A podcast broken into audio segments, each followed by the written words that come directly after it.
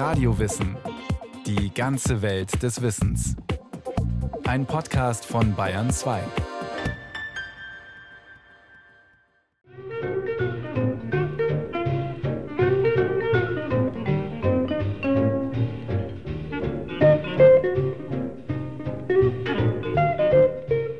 Unscheinbar schleicht sie sich herein. Zuerst noch zaghaft die Klarinette imitierend, doch dann beherzt aufjaulend. Die elektrisch verstärkte Gitarre. Im Oktober 1939 ist der Bandleader Benny Goodman einer der ersten Jazzkomponisten, der die Gitarre als Soloinstrument in seinem Orchester einsetzt. So bekommt der erst 20 Jahre junge Gitarrist Charlie Christian die Gelegenheit zu zeigen, dass man auf einer Gitarre auch Solo spielen kann.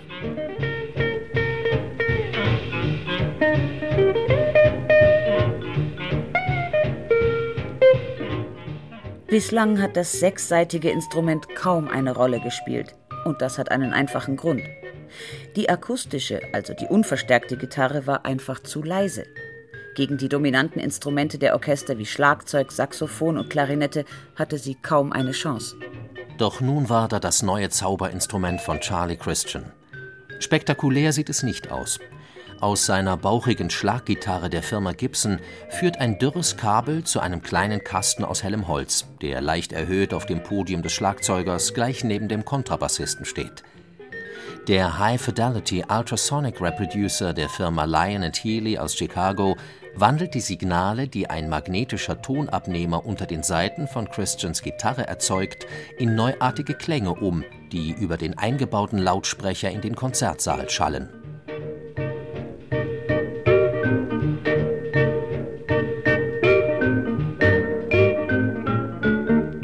Für Charlie Christian ist die Tür zu einer neuen Welt aufgestoßen. Gitarristen, in den meisten Fällen farbige, die in den Orchestern der 20er und 30er Jahre eher ein Schattendasein als Rhythmushilfsarbeiter gefristet hatten, stehen nun im Rampenlicht. Im Musikmagazin Downbeat schreibt Charlie Christian am 1. Dezember 1939 in einem euphorischen Gastbeitrag Die elektrische Verstärkung der Gitarre bietet den Gitarristen eine völlig neue Lebensperspektive. Gitarristen wacht auf und spielt, verkabelt den Klang damit sie euch hören können.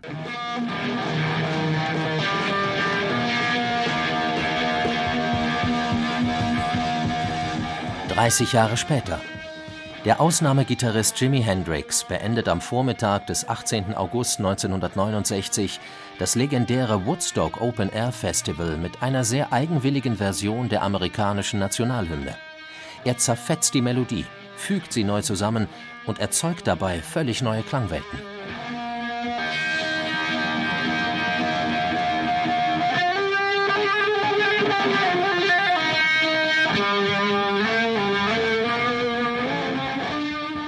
Hendrix Instrument?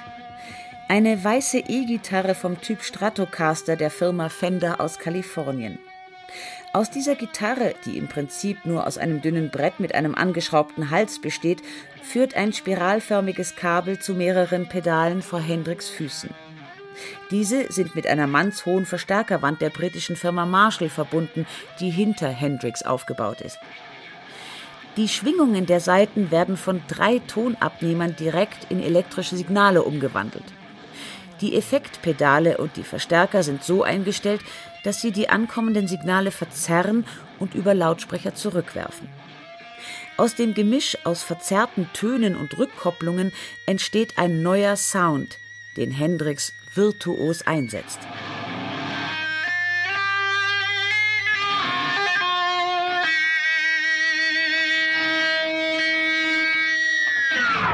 Der Jazzgitarrist Charlie Christian und der klangweltenreisende Hendrix haben eines gemeinsam.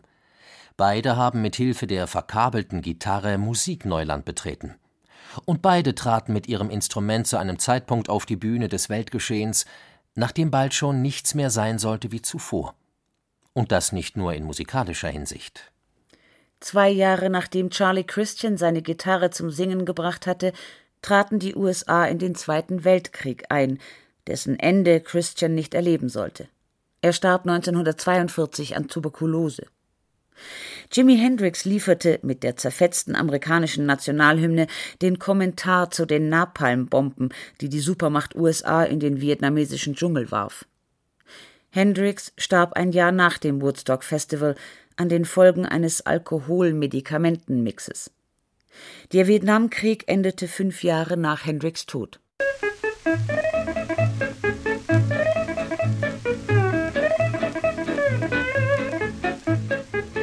Kalifornien in den späten 40er Jahren. Der Radiotechniker Leo Fender betreibt im Städtchen Fullerton einen kleinen Reparaturshop für alles, was einen Stecker hat. Mit Musik und Gitarren hat er eigentlich nichts am Hut. Doch seine Kundschaft besteht zum großen Teil aus Musikern. Und die verlangt in letzter Zeit immer öfter die Reparatur von Hawaii- oder Lapsteel-Gitarren. Beides sind Instrumente, die liegend auf einem Tisch oder auf den Knien gespielt werden. Und Ihr Klang wird mit einem Tonabnehmer abgenommen und elektrisch verstärkt. Damit kennt sich Leo Fender aus. Viele Musiker in Kalifornien wissen das zu schätzen. Sein Laden ist deshalb immer voll mit zu reparierenden Verstärkern und Instrumenten. Doch nicht alles ist so leicht in Schuss zu bringen wie ein defekter Röhrenverstärker oder ein kaputter Lautsprecher. Problematischer ist da schon die Reparatur der bauchigen Jazzgitarren, wenn es nicht um deren Tonabnehmer geht. Ist zum Beispiel der Hals einer solchen Gitarre gebrochen, muss der alte mühsam von dem Korpus des Instruments getrennt und ein neuer Hals kunstvoll eingeleimt werden. Eine Aufgabe, an der ein erfahrener Gitarrenbauer lange zu arbeiten hat. Der Radiotechniker Fender, der sich in den Kopf gesetzt hatte, alles reparieren zu können, was in seinen Shop getragen wird, fragt sich, müssen Gitarren so aufwendig gebaut sein? In Leo Fender reift daher eine radikale Idee. Warum nicht eine Gitarre bauen, die aus nichts weiterem als aus einem Brett und aus einem angeschraubten Hals besteht? Der Klang könnte einfach von einem Tonabnehmer auf einen Verstärker übertragen werden, ganz ohne einen kompliziert zu bauenden Resonanzkörper. Die Gitarre wäre dann nur mit einem elektrischen Verstärker zu hören. Ganz so wie bei den so gefragten Hawaii- und Lapsteel-Gitarren. Damit war die Idee der sogenannten Solid Body E-Gitarre in der Welt. Der Musikjournalist Udo Pipper kann im Nachhinein nur bestätigen, dass es zum Bau einer modernen elektrischen Gitarre nicht mehr braucht als die Idee von Leo Fender. Ja, es ist tatsächlich so einfach und das ist auch das ganze Geheimnis, das ganze Mysterium der E-Gitarre, dass es eben wirklich so einfach ist. Es ist wirklich nur ein Brett mit einem Tonabnehmer drauf, sechs Seiten und dann kann man schon loslegen. Und Leo Fender legte los. Im Jahr 1950 bringt er die erste serienmäßig produzierte Solid-Body-Gitarre, also mit einem massiven Korpus, auf den Markt, die Fender Esquire. Optisch erinnert sie an ein Küchenbrett, das vom Zuschnitt entfernt an die Silhouette einer Gitarre angepasst wurde. Daran ein angeschraubter Hals aus massivem Ahornholz, der von seiner Grobheit eher an einen Baseballschläger erinnert als an den kunstvoll geschnitzten Hals bisheriger Gitarren.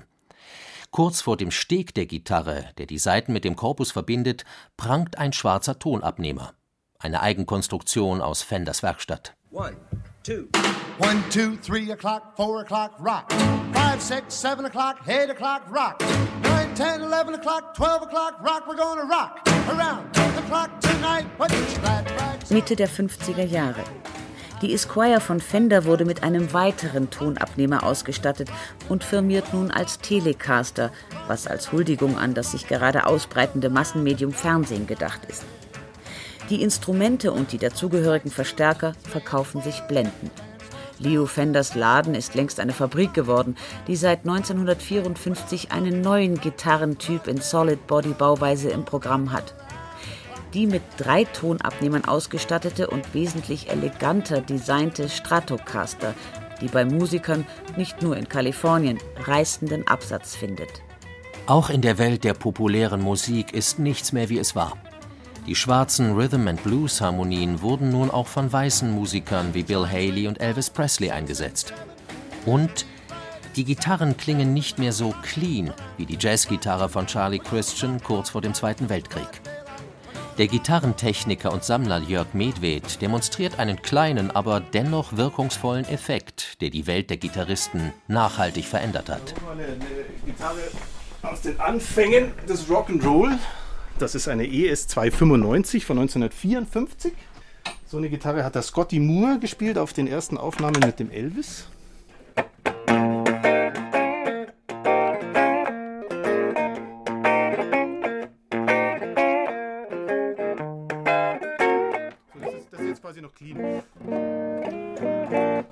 Aber diesen Regler ein bisschen mehr in diese Richtung dreht.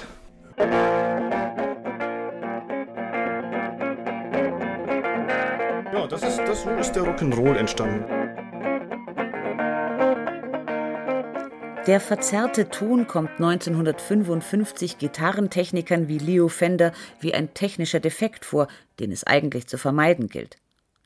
Denn ein zerrender Verstärker war in ihren Augen ein Gerät, das über die Grenzen seiner Belastbarkeit getrieben wurde. Die Rock'n'Roll-Gitarristen scherten sich aber nicht darum. Sie hatten den Verzerreffekt begeistert entdeckt und setzten ihn nahezu flächendeckend ein. wie zum Beispiel Chuck Berry, der Mitte der 50er Jahre innerhalb kurzer Zeit vom Pförtner einer Radiostation zu einem international bekannten Rock'n'Roll-Gitarristen aufgestiegen war. Well,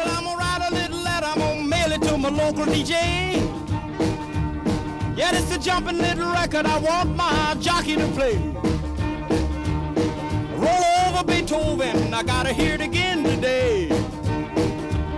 You know my temperature rising, the jukebox blowing a fuse. My heart beating rhythm and my soul keep a singing the blues. I roll over Beethoven, tell Tchaikovsky the news. Der Musikjournalist Udo Pipper sieht hier die eigentliche Geburtsstunde der E-Gitarre. Man kann heute sagen, dass äh, die E-Gitarre so in zwei Sparten existiert. Das eine ist der klare, der sogenannte Clean-Ton und das andere ist die Verzerrung. Und die Verzerrung ermöglicht es, die Gitarre zu verfremden und schmutzig und rau zu klingen und sie gleichzeitig zum Singen zu bringen mit einem langen Sustain, das eben an die menschliche Stimme erinnert. Das haben etwa Eric Clapton, Santana oder auch Jeff Beck geprägt. Und dieser verzerrte Sound, das ist eigentlich das, was die E-Gitarre ausmacht. Zum Ende der 50er Jahre ist der angezerrte Ton, der entsteht, wenn ein Verstärker überlastet ist, einigen Gitarristen nicht mehr krass genug. Dem Sänger und Gitarristen Link Ray ist daran gelegen, seine Gitarre so eigenwillig wie nur möglich klingen zu lassen. Er war während des Koreakrieges Anfang der 50er Jahre an Tuberkulose erkrankt und besaß infolgedessen nur noch einen Lungenflügel. Singen konnte er daher kaum noch, weshalb seine Gitarre zu seiner Stimme werden sollte. Was ihm als Sound vorschwebt, war mit bisherigen Verstärkern nicht zu erreichen.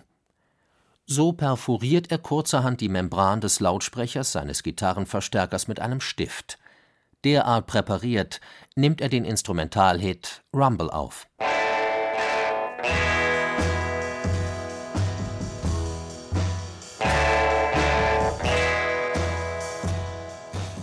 Auch im nächsten Jahrzehnt passte der wilde, raue Ton der E-Gitarre gut in die Zeit.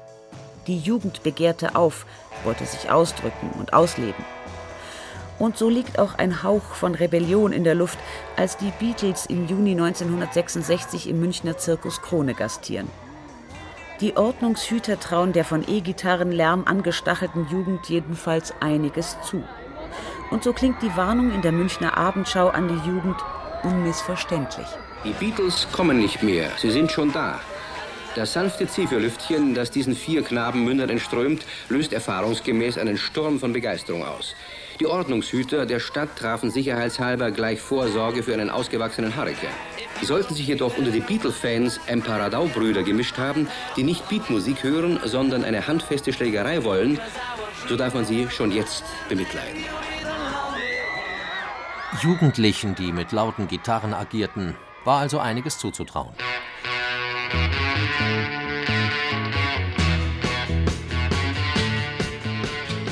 Die Rolling Stones drückten das Lebensgefühl der hier sogenannten Radau-Brüder in ihrem wohl bekanntesten Song treffend aus.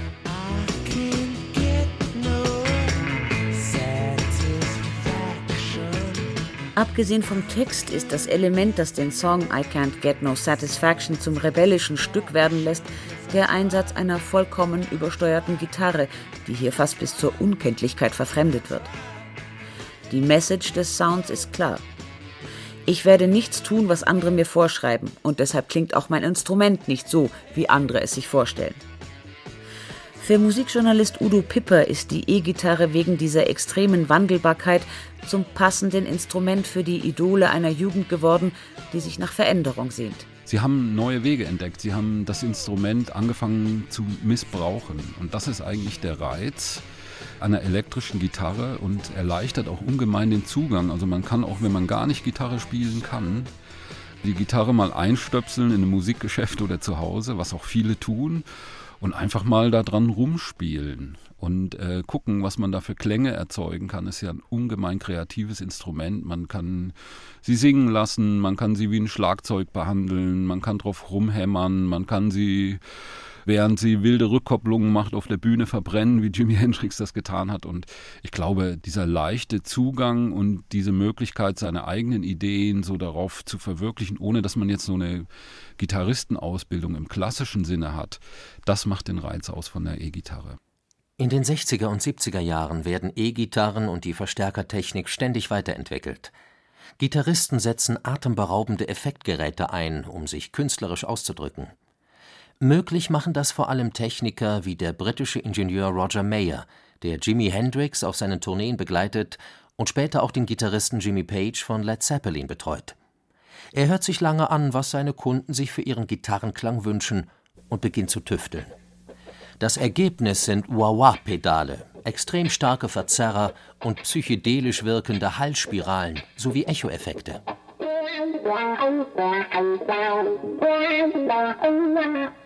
Doch